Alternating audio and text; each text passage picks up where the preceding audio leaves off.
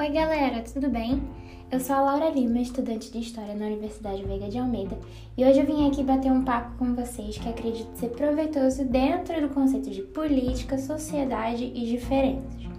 Meu objetivo aqui é falar um pouquinho sobre nazismo, tema que é bastante recorrente em provas de vestibular, mas trazendo ele para mais perto da nossa realidade para que possamos entender como várias nações conseguiram se encontrar nas garras desse regime totalitário repleto de discursos de ódio e preconceito.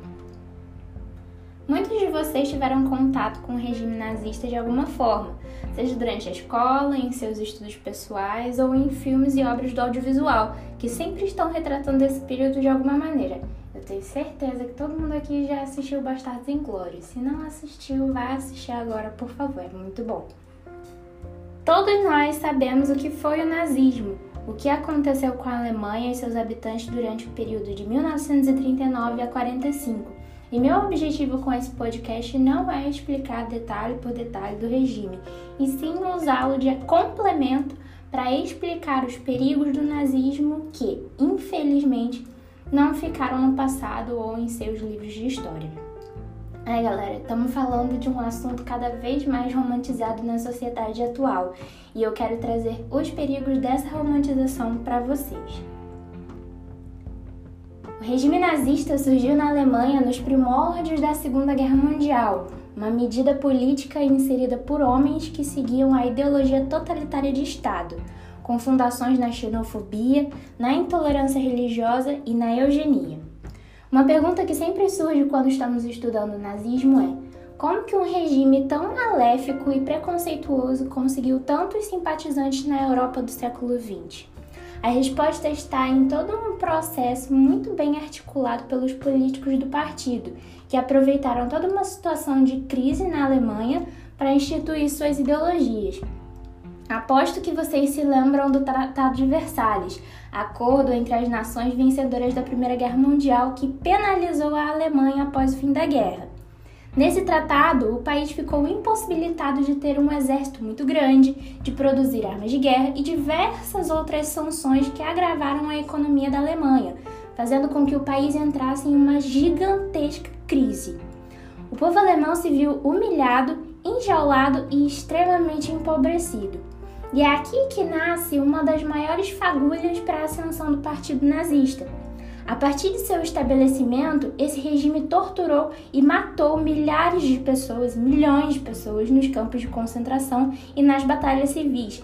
Excluiu e humilhou diversas classes sociais e tentou exterminar da terra judeus, homossexuais, deficientes físicos e intelectuais, negros, estrangeiros e todo mundo que não se encaixasse no padrão de eugenia dos nazistas.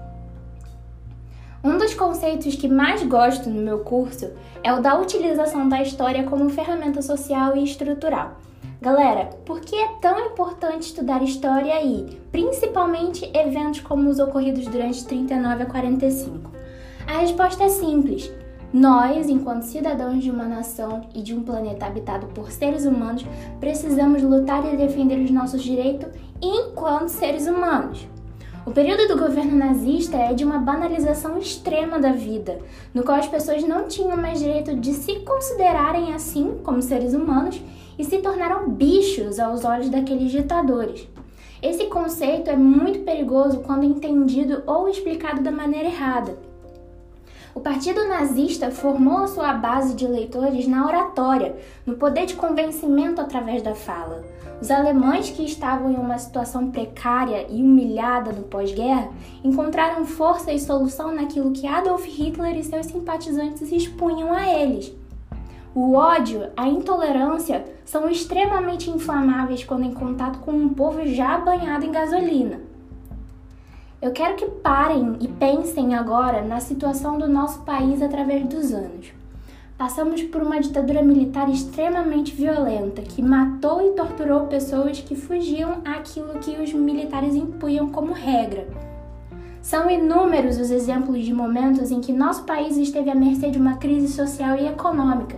E isso é muito perigoso quando a base da nossa sociedade não conhece os perigos dessa inflamação através do ódio com base na humilhação e na pobreza.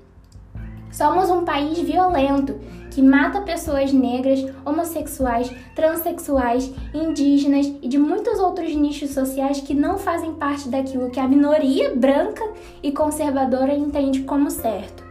Nós não precisamos de campos de concentração instalados porque isso já ocorre diariamente diante dos nossos olhos. E muitas dessas pessoas que matam e excluem estão sendo mentoreadas por diversas políticas e ideologias que podem ser vistas no passado da humanidade. Se a gente não tomar cuidado com aquilo que consumimos, com aquilo que ouvimos, o futuro dessas pessoas que não fazem parte do padrão continuará sendo banhado a sangue. Por isso, peço que estudem esses temas de história, de geografia, de sociologia com muita dedicação, mas não só para uma prova do Enem ou para passar em um vestibular. É nosso dever, enquanto parte de uma sociedade, entender o que aconteceu no passado para que não se repita no futuro.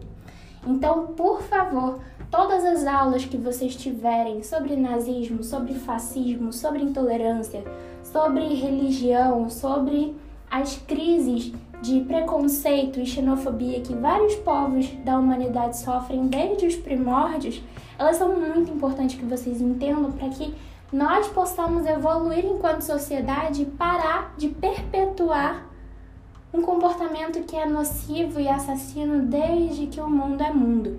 Não dá mais para a gente continuar desse jeito.